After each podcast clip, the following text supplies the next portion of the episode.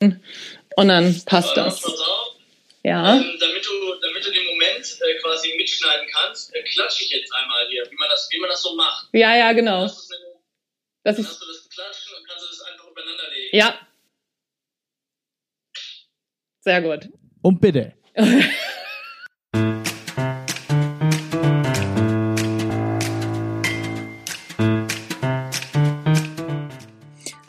herzlich willkommen beim Natch Leadership Podcast, der Podcast, der dir dabei hilft, der Mensch bzw. die Führungspersönlichkeit zu werden, die du sein willst. Du bekommst innovative Ideen, praktische Tipps, jede Menge Impulse und neueste Informationen aus der Hirnforschung für deinen beruflichen Erfolg und deinen persönlichen Entwicklungsprozess. Mein Name ist Anja Niekerken und ich freue mich, dass du dabei bist. Ja, heute gibt es eine ganz andere Folge. Naja, nicht ganz anders. Es ist schon auch ein Interview irgendwie, aber irgendwie eben auch nicht.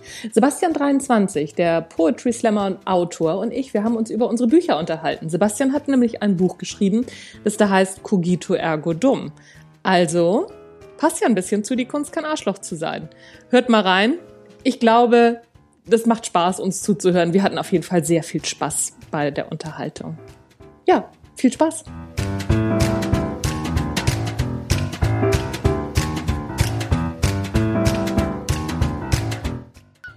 Bitte ist auch geil. Genau, das lasse ich auch drin. Und bitte, warum starten wir das Ganze hier? Mir war wahnsinnig langweilig in der letzten Zeit. Meine ganzen Auftritte sind abgesagt, meine Lesungen sind abgesagt. Ach, keine Ahnung, auch meine Trainings. Ich kann mich nicht mehr wichtig machen und das finde ich ja unglaublich ätzend. Und ich habe mir überlegt, vielleicht geht's anderen ja auch so. Und ich sehe das ja in der letzten Zeit auch immer öfter, dass Kollegen live gehen und streamen und was weiß ich nicht alles. Und dann habe ich mir gedacht, ach komm, ne, guck doch mal, wen du alles so in deiner Kontaktliste hast. Und da ist mir aufgefallen, ich habe Sebastian 23 in meiner Kontaktliste. Mit dem habe ich nämlich schon mal gesprochen im Natural Leadership Podcast über das Buch Endlich Erfolglos. Und jetzt hat er ein Buch geschrieben, das heißt Cogito Ergo Dumm. Eine Geschichte der Dummheit. Dann habe ich mich natürlich gefragt, wieso habe ich das Buch nicht geschrieben? Das geht ja gar nicht. Und ein kleiner Schritt weiter, dann haben wir miteinander telefoniert und haben dann gesagt, oh, lass uns doch einfach mal uns gegenseitig aus unseren Büchern vorlesen und mal gucken, wie das ist. Eigentlich wollten wir es live streamen, ja, an der Technik gescheitert, wie das so ist. Jetzt machen wir es auf der Tonspur und ich mache zwischendurch immer mal so kleine blöde Fotos. Die stelle ich dann dazu. genau, warte mal. Äh, Sebastian winkt gerade, äh, für die, die es jetzt nur hören. Genau. Oh, das ist ein geiles Bild. Sehr schön, so machen wir das. Und die stelle ich dann immer dazu. Dann könnt ihr auch auf jeden Fall sehen, äh, wir haben hier ziemlich viel Unfug getrieben. Sebastian, erstmal vielen Dank, dass du mitmachst und mir aus meinem Buch vorliest und ich werde dir dann aus deinem Buch vorlesen. Ja, äh, ich bin sehr gerne dabei. Danke für die Einladung. Und das ist natürlich äh, ja eine schöne, schöne Möglichkeit, äh, sich gegenseitig mal eine andere Perspektive auf das eigene Buch zu bieten. Genau. Wir hatten beim Vorgespräch, hatten wir schon gemerkt, oh, das müssen wir aufnehmen, das müssen wir aufnehmen und das müssen wir aufnehmen. Wir haben uns nämlich darüber unterhalten, wie man so schreibt und wie das jetzt gerade so ist in Corona-Zeiten, wenn man alleine zu Hause ist und langsam durchdreht. Sebastian, wie geht's denn dir gerade in der Zeit, wo du, ja, runtergefahren bist? Ja, ich muss sagen, mich hat es am Anfang schon ganz schön deprimiert, weil man im ersten Augenblick so gefühlt von überall her so Stoppschilder äh, vor den Latz geknallt kriegte, ähm, weil plötzlich gar nichts mehr ging. Und weil ich im Veranstaltungsbereich tätig bin, ähm, sowohl auf der Bühne als auch hinter den Kulissen, äh, hat mich das auf vielfältige Art und Weise quasi ausgebremst. Ähm, und ich brauchte einen Moment, um mich zu sammeln und mit der neuen Situation auseinanderzusetzen, ähm, um auch einen Weg zu finden. Mittlerweile geht es mir wieder ganz gut, weil ich rausgefunden habe, was ich noch machen kann und wie ich ähm, ja kreativ mit der Situation umgehen kann. Wobei ich äh, mich dagegen wehren möchte zu sagen, so, wir verstehen das jetzt alles hier als Chance weil das ist keine Chance, es ist einfach ein, äh, es ist einfach ein Riesenproblem und ich äh, möchte da nicht den Christian Lindner irgendwie ähm, raushängen lassen, der sagt, Probleme sind dornige Chancen. Ähm, das ist alles eine, eine große Katastrophe, in der wir stecken. Aber es ist, glaube ich, wichtig, dass wir dabei ähm, auch eine Perspektive haben und äh, sehen, wie man damit umgehen kann Und seit ich das mache, seitdem ich geschaut habe, wie kann ich das Internet nutzen auf eine andere Art und Weise, um meine Themen publik zu machen und halt nicht auf der Bühne zu stehen, aber vielleicht in einem Stream oder in einem Podcast, so wie jetzt gerade. Ähm, seitdem geht's mir deutlich besser, weil ich nicht mehr das Gefühl habe, so ohnmächtig ausgeliefert zu sein, sondern ich gehe halt damit um. Ja, ja, ja, geht mir auch so. Also ähm, ich komme ja aus der Trainer- und Coach-Ecke und ähm, was mir tierisch auf die Zwölf geht, sind diese, ja, das sind alles Chancen und ne, so. Jetzt habe ich gerade wieder eine Facebook-Anzeige gelesen. Ähm, die Krisengewinner oder ne, so werde Krisengewinner, wo ich dann auch dachte, oh bitte Kollegen, nee, nee, nicht wirklich. Also so, ne, Krise mag eine Chance sein und hast du nicht gesehen, aber nicht jetzt. Jetzt fühlt sich das für mich einfach nur scheiße an und ich will das nicht. Ja, es ist auch, also man, man verkennt auch den Ernst der Lage, wenn man, äh, wenn man so ähm, Artikel liest, in denen dann steht, wie man jetzt, ähm, weiß ich nicht, sein, sein Anlagevermögen optimieren kann oder äh, wie man jetzt das, das Ganze als Gelegenheit begreifen kann, ähm, sein, sein Social-Media-Profil zu pushen oder so. Wenn, wenn man den Fokus darauf zu sehr legt und ausblendet, wie viele schlimme Auswirkungen in so ziemlich jeden Lebensbereich, so ziemlich jedes Menschen auf der Welt das gerade hat, ähm, dann läuft man Gefahr, nach außen hin wie ein ziemlicher Arsch zu wirken. ja, Weil ähm, man vielleicht auch einer ist. Machen wir uns nichts vor. Ja, ich habe ähm, hab auch gedacht, so Mann, das Buch habe ich vor einem Jahr geschrieben. Ähm, jetzt fallen mir gerade noch ungefähr zehn Kapitel ein, die ich schreiben könnte über Klopapierhorter und was, was weiß ich nicht alles. Und Dummheit kommt ja auch noch mit vor, ne? Also so, ich habe auch gedacht, als ich das dein Buch äh, so so mal quer gelesen habe, dachte ich auch so, okay, dir wären sicherlich auch noch ein paar Kapitel eingefallen, oder? Ja, allerdings, ich werde auch immer wieder von Leuten, die das Buch ähm, haben oder die von der Idee gehört haben, ähm, angeschrieben und angesprochen darauf, ob ich jetzt irgendwie ein Zusatzkapitel schreibe, so so für die für die äh, Directors Cut DVD äh, als als Bonus Edition. Und ich muss sagen, ich finde die Idee tatsächlich sehr gut und sitze gerade daran, ähm, das noch zu ergänzen. Ich weiß noch nicht genau, ob und wie ich das äh, veröffentlichen werde, aber tatsächlich häufen sich ja auch die Geschichten, ähm, die man so mitkriegt, wo man denkt, so, ähm, da sind Leute wirklich auch auf sehr dumme Art und Weise mit der gegenwärtigen Krise umgegangen. Und weil das zum Teil auch einfach skurril und absurd ist und weil ich glaube, dass Humor ähm, gerade in Krisensituationen äh, ein Hilfsmittel sein kann, das Ganze zu verarbeiten, äh, glaube ich, ist es eine schöne Idee eigentlich, das, das äh, mal anzugehen. Ja. Auf die Art und Weise. Ja, ja, also ich, äh, ich glaube auch, ich werde auf jeden Fall auch noch mal ein Kapitel dazu schreiben. Mein, mein Verlag hat gestern schon mir so zwei, drei Fragen gestellt, wo ich dachte, okay, wenn ich euch die Fragen beantworte, haben wir auf jeden Fall ein neues Kapitel dazu. das ist tatsächlich so. Ich ähm, habe mir hier so, ein, so, ein, so einen kleinen Abschnitt ähm, rausgesucht aus deinem Buch, den ich dir gerne vorlesen möchte, der mir sehr gut gefallen hat. Das ist aus dem, ähm, aus, aus dem Vorwort. Da geht es eben darum, was so Dummheit so ist und wie du da drauf gekommen bist. Und ähm, ich lese dir mal einen kleinen Abschnitt daraus vor. Mal gucken, was du dazu sagst. Ähm, da wir hier im Buch einiges dumm nennen werden, möchte ich einen wichtigen Einwand von Emil Kowalski nicht unerwähnt lassen. Es sei ausdrücklich betont, dass wir physiologisch oder sozial bedingte Mängel an Intelligenz nicht als dumm verstehen wollen, also keine Demenz oder andere krankhafte kognitive Störungen und auch nicht gesellschaftlich bedingte Wissensdefizite. Menschen, die wegen Verletzung, Krankheit oder Alter ihre geistige Beweglichkeit einbüßen oder unter sozial unwürdigen Verhältnissen leben sind nicht dumm im Sinne unserer Überlegung. Sie verdienen keinen unserer Sarkasmen, sondern Hilfe und Verständnis. Ich finde das äußerst interessant, denn Kowalskis Versuch, jegliche Form von geistigem Elitarismus zu vermeiden, klingt sehr nachsichtig und umsichtig. Seine Ausnahmen von der Regel sind jedoch so umfangreich, dass am Ende so gut wie niemand mehr dumm zu nennen wäre. Ich glaube, es ist eher andersrum. Jeder Mensch ist dumm. Wir alle brauchen Hilfe. Ganz sicher nicht immer, aber oft genug. Und nur von dieser Basis aus können wir die Dummheit anderer Menschen betrachten und dürfen auch darüber lachen. Man kann die ganze Sache so betrachten wie Bob Fenster. Die Intelligenz der allermeisten Menschen reicht aus, um im Leben zurechtzukommen. Wie wichtig kann es da sein, wenn einer schneller weiß, ob ein gelbes Quadrat eine Reihe richtig vollständig oder ein weißer Kreis richtig vollständig macht? Man sollte sich also keinesfalls schlechter fühlen, wenn man das grüne Dreieck angekreuzt hat oder einen anderen deswegen gering schätzen. Überhaupt ist es doch so, wir denken einfach nicht immer gerne nach. Viele Leute gehen dem Denken sogar aktiv aus dem Weg. Und sie nehmen einiges in Kauf, um bloß nicht ins Grübeln zu geraten. Eine Studie an der Universität von Virginia von Timothy Wilson 2015 in einem Beitrag für das Magazin Science berichtet, ergab, dass mehr als die Hälfte der getesteten Teilnehmerinnen sich tatsächlich lieber selbst kleine Elektroschocks verpassten, als für sechs bis elf Minuten stillzusitzen und nachzudenken. Aua, was soll man da noch sagen? Ich schließe mich dem Hofnarren und Gelehrten David Fassmann an.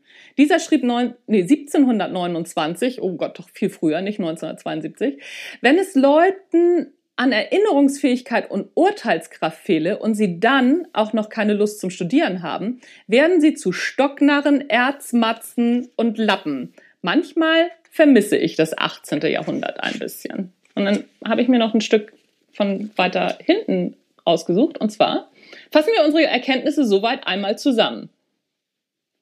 Man kann drei Dinge unterscheiden, die wir aber alle Dummheit nennen. Kognitive Beeinträchtigung, die angeboren ist. Biografisch bedingte Unwissenheit und situative Dummheit, die wir zur Abgrenzung auch Unbedachtheit genannt haben. Bei letzterer überwiegt eine andere Motivation und führt dazu, dass man eben nicht von seinem Verstand Gebrauch macht. Und zwar weder von seiner rationalen Intelligenz noch von der emotionalen Intelligenz und Sozialkompetenz. Weder von seiner praktischen Intelligenz noch von seiner kreativen Intelligenz. Die situative Dummheit ist locker in der Lage, alle Formen unserer Intelligenz auszublenden.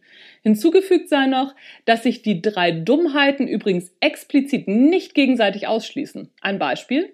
Ich würde sagen, bei dem Mann im nordhessischen Bad Zwesten, der ohne jede Maske oder Waffe eine Bank überfiel und auf den Hinweis der Bankangestellten größere Anzahlungen könne man nur gegen Beleg ausgeben, bereitwillig seine Personalien angab, umso ziemlich, kam so ziemlich jede Form der Dummheit zusammen. Im Folgenden wollen wir uns hauptsächlich auf die situative Dummheit konzentrieren. Wie schon gesagt, sie ist die lustigste Form der Dummheit und es lässt sich sicher sagen, dass wir alle manchmal unbedacht sind. Niemand macht keine Fehler. Ganz besonders nicht diejenigen, die sich für unendlich klug halten. Hm? Und davon werden wir in diesem Buch so einige kennenlernen. Ich halte mich da an den italienischen Schriftsteller Alberto Moravia, Moravia ja, der einmal sagte, Dummheiten können reizend sein. Dummheit nicht.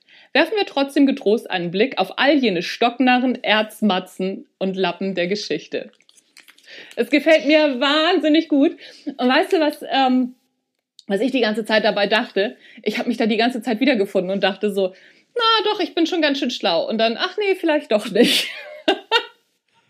Ja, aber das ist, äh, glaube ich, ein äh, ganz äh, natürlicher Reflex. Es gibt ähm, ja auch gegen so ein Grundgefühl, das man hat, äh, was sehr leicht verständlich und erklärbar ist, dass der Mensch seinen Verstand ja braucht, um ähm, Gefahren äh, zu begreifen, um mit Problemen umzugehen.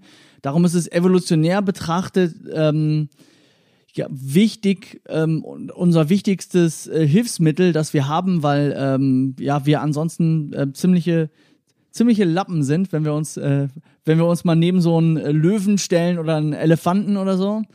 Ähm, haben wir wenig an an Kraft oder ähm, ähm, ähm ja dergleichen vorzuweisen, aber wir sind cleverer. Wir können uns organisieren, wir können äh, Problemsituationen durchschauen, wir können Pläne entwerfen. Und auf diese Fähigkeit, ähm, sich zu verlassen, bedeutet für uns eben auch unser Leben im Griff zu haben. Das heißt, wenn man das Gefühl kriegt, man, man sei dumm oder jemand nennt einen dumm, dann beleidigt das ähm, nochmal ähm, auf, einer, ja, auf einer ganz elementaren Ebene. Ähm, weil das ein Drohszenario ist. Wenn man blöd ist, äh, dann ähm, hat man halt Sorge, dass man, ähm, dass man ja im Leben nicht zurechtkommt und sich selber damit auch in Gefahr bringt. Das heißt, da steuert so, da, da steuern wir sofort dagegen. Auf der anderen Seite ist es natürlich so, dass eine gelegentliche Dummheit zu begehen nicht bedeutet, dass wir generell dumm sind. In der Alltagssprache nennen wir, ähm, nennen wir beides dumm, also so, so eine kognitive Einschränkung, aber eben auch so eine Gelegenheitsdummheit, die aus einer Situation herauskommt, was ich da eben äh, situative Dummheit nenne, ähm, die einfach nur entsteht, weil jemand eine Gegenmotivation hat ähm, und seinen Verstand nicht einsetzt, weil eine, eine andere Motivation vorliegt, meistens eine Emotion, zum Beispiel, um mal eine ganz starke Emotion zu nennen, Angst. Und wenn Angst die Kontrolle übers Gehirn übernimmt, so, dann sind wir äh, schnell dabei, den restlichen Verstand komplett abzuschalten. Ähm, und dann auch was Dummes zu machen in der Situation, was man uns aber nicht vorwerfen kann, weil das natürlich ja ein ganz ähm, ja ein ganz normaler Vorgang ist, der allen Menschen passiert. Mm, mm. Naja, also das meine ähm, ich mit wir sind wir sind alle ähm, wir sind eher alle dumm zu nennen, weil wir manchmal dumme Sachen machen. Selbst Nobelpreisträgerinnen ähm, wissen manchmal nicht, wo ihr Autoschlüssel ist oder, oder stellen den, den Coffee to go aufs Autodach und fahren dann los. Ja, ach, sowas in der Art habe ich auch schon mal gebracht. Ich habe mal ähm, mein Handy ähm, auf einen, einen Radkasten vom Pferdeanhänger gelegt und bin dann losgefahren. Das Handy war natürlich danach nicht mehr da. Der Radkasten vom Pferdeanhänger, das ist aber ein sehr spezifischer Ort. Ja, ich habe also ne, so Reiter Reiter werden oder Reiterinnen werden werden das äh, verstehen. Ich hab, wollte mein Pferd verladen, hatte das Handy noch in der in der Hand und ähm, aber keine keine Tasche und habe dann eben kurz das auf den Radkasten gelegt, das Handy, mein Pferd verladen, Klappe zu, losgefahren und ja, ne, wie das dann so ist. War nicht klug. das das stimmt, ja. Oder auch, mir ist jetzt gerade klar geworden, dass, dass Pferdeanhänger im, im Grunde genommen Kutschen für Pferde sind. Das ja, guck mal, hast du wieder was für dein Kutschen für Pferde? Hast du wieder was für dein, dein, dein Gedicht? Wie heißt das noch? Äh, es heißt Zeit für Lyrik. Ja, das ja, genau. Das, äh, ja. das, das, fand, das fand ich auch so großartig. Ja, es sind halt alles so Sachen. Ne? Wir hatten uns ja auch darüber unterhalten, ähm, warum ausgerechnet Klopapier gekauft wird. Ne? Das ist also ist ja jetzt auch zum einen ähm, halte ich das nicht für besonders klug, weil ne, so Klopapier ist was, was ich wirklich, wirklich nicht zum Überleben brauche. Warum das? Und dann spielt natürlich auch die Angst mit rein, ne? weil Angst macht uns nicht gerade schlauer. Ja, und die Angst ähm, ist dahingehend sogar gar nicht mal ähm, begründet, weil wir rational erfassen könnten, es gibt gar keine Klopapierknappheit. Ähm, Knappheit der, der Absatz von Klopapier ist um 700 Prozent äh, gestiegen, eine Weile lang. Ähm, was aber nicht daher rührt, dass die Krise jetzt daraus besteht, dass wir alle siebenmal mehr äh, kacken müssen, sondern ähm, sondern es ist, es ist so, ein, ähm, so, so ein Masseneffekt eingetreten. Und das ist auch ein Punkt, um den es im, im, in meinem Buch geht.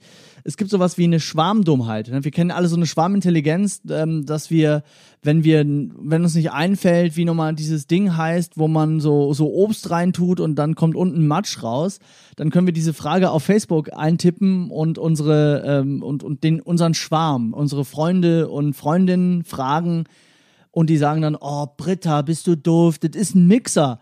Und dann, äh, dann denke ich so, ach ja, es ist ein Mixer, aber warum nennen mich meine Freunde neuerdings Britta? Das ergibt doch überhaupt keinen Sinn. Jedenfalls, das ist, das ist, was wir Schwarmintelligenz nennen, aber was Schwarmdummheit ist, wissen wir auch alle. Ähm, das ist, wenn man sich von einer Gruppe, in der man sich befindet, einfach mittreiben lässt, weil es gemütlich ist, weil man mit dem Strom geht ähm, statt sein Gehirn anzuschalten und sich für sich selber auch mal Gedanken zu machen, ob sich eigentlich alle in die richtige äh, Richtung bewegen. Und das ist ähm, so ein Effekt, der halt bei dem, bei dem Klopapierverkauf ganz deutlich zu sehen war. Ähm, irgendjemand hat angefangen, irgendwo gab es ein, äh, einen Impulssetzer, der dachte, oh, Corona-Krise, ich kaufe mir mal eine Palette Klopapier das hat ein anderer gesehen ähm, und hat es dann auch gemacht. Dann haben es zwei andere gesehen und dann vier weitere. Und dann sind ein paar Leute in den Supermarkt gekommen, haben gesehen, die Regale sind leer. Scheinbar brauchen wir alle Klopapier. Alle holen sich Klopapier. Ich muss mir auch Klopapier holen. Und dann ist man einfach so hinterhergerannt ähm, und, und hat das auch gemacht, ohne rational darüber nachzudenken, weil es so ein, so ein, so ein Herdentrieb ist, den wir, den wir in uns haben das Problem daran kann man ganz leicht an einem Beispiel aus dem Tierreich erklären, nämlich an äh, einer afrikanischen Wanderameise der Gattung Ecitone. Die funktioniert so, dass ähm, die wie andere Ameisenarten auch so Duftspuren legen, wo die anderen Ameisen laufen dann instinktiv hinterher. So orientieren die sich. Das äh, kann allerdings dazu führen, wenn eine Ameise im Kreis läuft, weil sie, weiß ich nicht, ähm, Eierlikör getrunken hat oder so. Wenn eine Ameise anfängt im Kreis zu laufen, das kann passiert tatsächlich, dann laufen die anderen auch im Kreis, ziehen auch Spuren und immer mehr Ameisen laufen im Kreis, bis irgendwann äh, der ganze Ameisenstamm im Kreis läuft, so lange, bis sie alle ausgetrocknet sind. Das ist ja der Hammer. Dahin führt ja. es dann nämlich. Ja, dann aber weißt du, Klopapier, aber ja. Ja, weißt du, aber mir ging das genauso. Ich stand dann auch zwischendurch da und dachte so, ah, vielleicht muss ich auch noch mal Klopapier kaufen. Und der Witz ist, das darf man eigentlich gar keinem erzählen. Wir haben Anfang des Jahres ähm, über Goldeimer einen Jahresvorrat gekauft, weil wir einfach, weil wir gespendet haben für Goldeimer und ne, so haben dann eben, also so kriegst halt ab einer gewissen Spende kriegst einfach einen Jahresvorrat Klopapier. Und das darfst du gar keinem erzählen. Ne? So, wir haben Klopapier noch für den Rest des Jahres. Ja. Das, das solltest du den Leuten sogar erzählen, weil das über Goldeimer zu machen, die ja als Wohltätigkeitsorganisation äh, dafür sanitäre Anlagen überall auf der Welt äh, sorgen wollen, ist natürlich äh, sehr löblich. Ja, ja, klar. Also so das Jahr. Äh, nehme ich ein anderes Beispiel. Jetzt äh, letzte Woche, mein Hund hatte Durchfall und ne, wenn die Schonkost bekommen, ja, das ist ein tolles Thema, ne? Dachte ich mir. Wenn die Schonkost bekommen, dann ähm, dann fütterst du denen entweder Reis oder Nudeln und dann mit Quark und so Hühnchenfleisch. Das ist Schonkost für Hunde, ne? Da musste ich Nudeln, da musste ich Nudeln kaufen gehen, so vier, fünf Pakete und dachte, an der Kasse war ich wirklich, habe ich wirklich überlegt, mich dafür zu entschuldigen. Ja, weil man auch schräg angeguckt wird. Ähm, und ich meine, bei den Nudeln ist es ja, ähm, ist es ja auch so, dass ähm, alle Leute sich Nudeln hamstern und bei sich zu Hause bunkern, aber es gibt auch dafür keinen Grund, weil keine Nudelknappheit abzusehen ist. Im Gegensatz zu anderen Lebensmitteln, wo ähm, insbesondere zu, zu frischen Sachen, zu Obst und Gemüse, ähm, wo man davon ausgehen kann, dass es vielleicht zu Lieferengpässen kommen könnte, weil Erntehelfer fehlen. Ähm, aber bei Nudeln gibt es, das, gibt es dieses Szenario gar nicht. Und selbst wenn, sind wir natürlich nicht davon bedroht, dass gerade keine Nudeln da sind, weil äh, während die Nudelregale leer sind, wenn man sich einmal umdreht auf der anderen Seite des Ganges, ist alles voller Reis und Bulgur und ich weiß nicht, was es noch alles an Alternativen gibt. So, ähm, insofern führen sich die Leute auch völlig zu Unrecht auf, als als würden sie ähm, verhungern und ähm, ja, das, das ist schon, schon erstaunlich, welchen, welchen Effekt das dann, das dann hat. Aber es gibt eine Einschränkung bei den Nudeln, äh, die ich beobachtet habe im Supermarkt. Überall sind die Nudelregale leergefegt gewesen, bis auf ein Fach und in diesem Fach standen die Dinkelnudeln. Weil die Menschen, weil die Menschen offenbar lieber verhungern, als Dinkel zu fressen. ja, es ist also es ist großartig. Aber so, solche Sachen habe ich auch beobachtet. Bei uns im, äh, im Supermarkt waren es die Spätzle. Also mh. Also no offense an, nach Bayern, also aber ich, ich habe keine Ahnung warum. Aber es ist ja auch tatsächlich so, wir hatten im Vorgespräch auch darüber gesprochen, dass Dummheit und Arschlochtum sich ja in irgendeiner Form auch scheinbar, also scheinbar scheint das verwandt zu sein. Ja, es ist auf jeden Fall verwandt, ähm, beziehungsweise ähm, glaube ich, dass man ähm, da bei der, bei der Dummheit genauer ähm, unterscheiden muss, weil es Formen von Dummheit gibt, die lenken dich so Richtung Arschloch und es gibt Formen von Dummheit, die sind absolut verzeihlich und überhaupt nicht problematisch. Ähm, weil wenn man sich, wenn man sich verleiten lässt, ähm, aus, aus blinder Gefolgsamkeit jetzt dazu, irgendwelche äh, rassistischen Sachen äh, zu sagen oder sich sexistisch zu verhalten, was auch immer, ähm, was einen zum Arschloch qualifiziert, dann ist das auch dumm. Aber wenn ich ähm, eben, weil mein, mein äh, Beifahrer im Auto sagt hier, äh, ähm, halt mal kurz, halt mal kurz die, äh, die Landkarte und ich verstehe aber, ähm, wirf das aus dem Fenster und dann werfe ich die einfach aus dem Fenster ist auch dumm, Aber das ist nicht schlimm, sondern das ist einfach ein Zeichen einer Zerstreutheit, die, wie ich vorhin schon gesagt habe, das kann dir auch passieren, wenn du Nobelpreisträgerin bist oder einen IQ von 150 hast. So. Ja, wobei, also ich sag mal, äh, der, der Straßenverkehr verleitet uns ja schon zum einen zur Dummheit und auch zum anderen wirklich ähm, ja, schon, schon auch mal das Arschloch rauszukehren, oder? Das ist richtig. Du schilderst das ja auch in deinem Buch und ähm, vielleicht ist das die perfekte Gelegenheit, wenn wir diese Überleitung schon hier im Raum stehen haben. Ähm, vielleicht haben wir das auch absichtlich gemacht, äh, weil wir, weil wir doch, wir sind doch auch ein bisschen, manchmal sind wir doch auch schlau. Ähm, ich lese einen kleinen Abschnitt vor aus dem Kapitel Arschlochbremsen. Respekt ist keine Einbahnstraße. Ähm, ich finde das Wort Arschlochbremsen ähm, so als, äh, als Wort an und für sich schon mal sehr gut. Ich, ich finde, das wäre auch ein guter Name für eine Punkband übrigens. Weißt du? Die Arschlochbremsen. Hallo, wir sind Arschlochbremsen. Die, die Punkband aus Bremen. Ähm.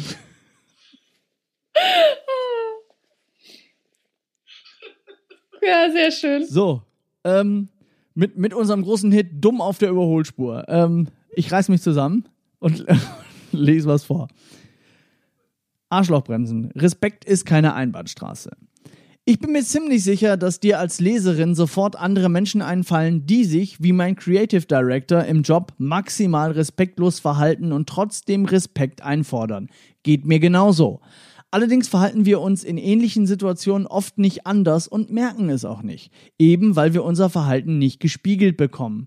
In meinen ersten Jahren als Führungskraft habe ich mich in dieser Hinsicht sicherlich nicht mit Ruhm bekleckert, einfach weil ich immer wieder in meine vorpubertären Ansichten zurückgefallen bin, dass sich meine Leute meinen Respekt doch erstmal verdienen müssten. Finde den Fehler. In der Öffentlichkeit können wir diese kleinen, aber ungemein fiesen Respektlosigkeiten auch immer wieder beobachten. Zum Beispiel beim Einsteigen in Bus und S-Bahn. Hin und wieder wird mal einer älteren Dame Platz gemacht, aber selbst die hat es drängeltechnisch schon faustig hinter den Ohren. Und die junge Dame mit dem Kinderwagen nutzt das Transportgefährt ihres Nachwuchses inzwischen regelmäßig dazu, andere Passagiere abzudrängen und ihren Platz weiter vorne in der Hackordnung zu sichern. Männer nutzen einfach ihr breites Kreuz. Damit sind andere Männer gemeint als ich. das, das kommt dir übertrieben vor. Dann fahr mal in Hamburg zu den Hauptstoßzeiten U-Bahn.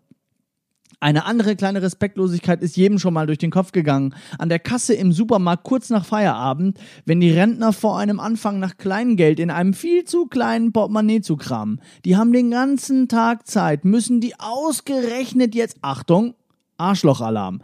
Wer bist du, dass du bestimmen willst, wer wann einkaufen gehen darf und wer wen dabei wann stört? Vielleicht denkt sich der Rentner ja auch, geh mir nicht auf den Sack mit deinem Gedrängel, du hast dein ganzes Leben noch vor dir. Ich nicht. Stell dich mal nicht so an wegen den zwei Minuten. Könnte gut sein, oder? Ein weiteres Beispiel stammt aus der Welt der Autofahrer. Wie oft hast du schon einem anderen Autofahrer den Autofahrergruß zukommen lassen? Denn mal ehrlich, es sind doch unglaublich viele Vollpfosten auf den Straßen unterwegs, oder? Wie zum Beispiel, wie zum Teufel haben die überhaupt den Führerschein bekommen? Mein Mann fragt sich das auf allen unseren gemeinsamen Autofahrten mehrmals pro Fahrt. Den Autofahrergruß verkneift er sich, aber im Kopf führt er ihn aus. ich weiß das, denn ich sitze neben ihm und kann hören, was er sagt. Oft übrigens auch, was er denkt, denn seine Körpersprache ist auch ohne tatsächliche Ausführung der körperlichen Grußrhetorik absolut verständlich. Schatz, wenn du das liest, ja, es ist schon viel besser geworden und du bist auf einem guten Weg. Für alle anderen, früher war es noch schlimmer. Das Alter wirkt halt auf jeden beruhigend. Nein, im Ernst. Einmal hatten wir eine heiße Diskussion auf der Autobahn. Mein Mann fuhr einem kleinen Wagen vor uns fast an die Stoßstange, damit die Dame am Steuer endlich merkt, dass sie gefälligst auf die rechte Spur fahren sollte. Leider verstand sie diese Form der Anweisung überhaupt nicht und wurde sogar noch langsamer. Das war natürlich nicht die Reaktion, die sich mein Mann erhofft hatte, und er fing an, sie zurückfallen zu lassen, um dann wieder so dicht wie möglich inklusive Betätigung der Lichthupe aufzufahren. Währenddessen hatte ich den Beifahrerfußraum schon fast bis zum Asphalt durchgetreten. Mein verzweifelter Versuch, vielleicht doch etwas zu bremsen. Das funktionierte nicht. Auch mein Mann anzumotzen blieb relativ erfolglos, bis ich auf die Idee kam, ihm aufzuzeigen, was in der Dame vor uns vor sich gehen könnte.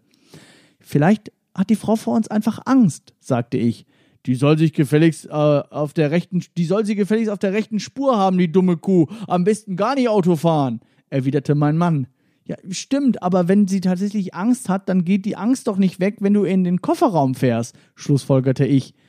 Es kamen noch ein paar genervte Bemerkungen und dann ließ er sich zurückfallen und siehe da, die Dame zog rechts rüber und wir konnten überholen. Ich gehe zwar davon aus, dass mein Mann ihr insgeheim doch noch den Autofahrergruß zukommen ließ, aber sei's drum. Sehr, sehr alltagsnahe Beispiele. Das finde ich äh, ganz schön an deinem Buch, dass du das äh, nicht nur in, in einer ähm, Alltagssprache hältst, ähm, sondern auch so, so ähm, Beispiele hast, die jeder sofort nachvollziehen kann, weil man diese Situation kennt. Ähm, und weil man ähm, weiß, wie es ist, im Supermarkt zu stehen und genervt zu sein. Das wusste man eben auch schon vor der Corona-Krise. Man weiß, wie es ist, im Straßenverkehr ähm, nicht nur, wenn, wenn jemand zu langsam fährt, auch wenn jemand zu schnell fährt oder wenn, weiß ich nicht, die Autofahrer regen sich über die Radfahrer auf, alle Radfahrer regen sich über die Autofahrer auf und viel zu wenig kommt dabei ähm, durch, dass man sich äh, mal einen Moment lang, wie du es ja am, am Schluss deinem Mann nahelegst, mal einen Moment lang Gedanken darüber macht, was geht eigentlich in der anderen Person vor. Ähm, und diese Empathiefähigkeit, äh, sich zu erhalten, ist, glaube ich, wirklich äh, ein, ein sehr guter Weg, ähm, eben, eben das äh, zu erreichen hier, die, die Kunst, kein Arschloch zu sein. Warte mal. Moment, mach, noch, mach noch mal bitte. Ne, mach doch noch mal. Ganz natürlich. Natürlich. Ja, sehr gut. Wir haben einen kleinen Screenshot gemacht. Ich habe ganz natürlich posiert mit Anjas Buch hier. Genau, das, das machen wir nachher, mit- mache ich nachher mit deinem Buch auch nochmal, natürlich, überhaupt keine Frage. Ja, aber es ist ja, ähm, es ist ja schon so, ne, dass, dass wir, dass, dass wir alle zwischendurch immer Arschloch sind. Ne? Und was, was mir halt wirklich so wahnsinnig auffällt, ist, dass wir sehr gut da drin sind, messerscharf äh, klar zu haben. Ach so, hier guck mal, ne, so Donald Trump haben wir ja auch gerade tägliches Anschauungsmaterial. Der ist, das ist ein Arschloch, weil das, das, das und das. Aber dass es im Kleinen anfängt schon bei uns und dass wir es halt auch oft mal nicht merken. Und das, das ist, glaube ich, echt ein großes Thema. Ja, genau. Ähm, aber da, da äh, sind wir wieder an einem Punkt, wo sich unsere beiden Themen so überschneiden, weil ich glaube, ähm, ich, ich habe ja gerade davon gesprochen, dass wir alle manchmal, äh, manchmal dumm sind und dass das zum Menschsein einfach dazugehört. Und ich glaube auch, ähm, dass wir manchmal eben ähm, in so in solchen Situationen, in denen wir gestresst sind oder genervt sind, eben auch dazu neigen, ähm, mal den Autofahrer groß zu machen oder, ähm, oder einfach ähm, mal was zu sagen, was dann so wirkt wie äh, was einfach Arschlochverhalten ist. Ähm, und dabei ist, glaube ich, neben der Tatsache, dass wir uns so eine Empathie bewahren, ähm, ganz wichtig, was du, du ja auch nennst in diesem Abschnitt, dass wir uns unser Verhalten spiegeln, ähm, dass wir uns gegenseitig sagen, hey, du hast hier in der Situation gerade vielleicht so ein bisschen die, die Grenzen ähm, überschritten. Und ich glaube, das funktioniert dann besser, wenn man weiß, dass wir alle davor nicht gefeit sind, dass es keinen, äh, keinen lupenreinen Menschen äh, gibt, der gar keine schlimmen, äh, schlimmen Sachen mag oder macht oder fragwürdige Situationen, ähm, in fragwürdigen Situationen vielleicht auch mal falsch reagiert. Weil dann kannst du sagen so, hey, weißt du, du machst da gerade was, das, äh, du sagst da gerade was, das ist vielleicht nicht cool, so, das passiert uns allen, aber mal, aber denk mal drüber nach, ähm, wie das gerade ähm, nach außen wirkt auch.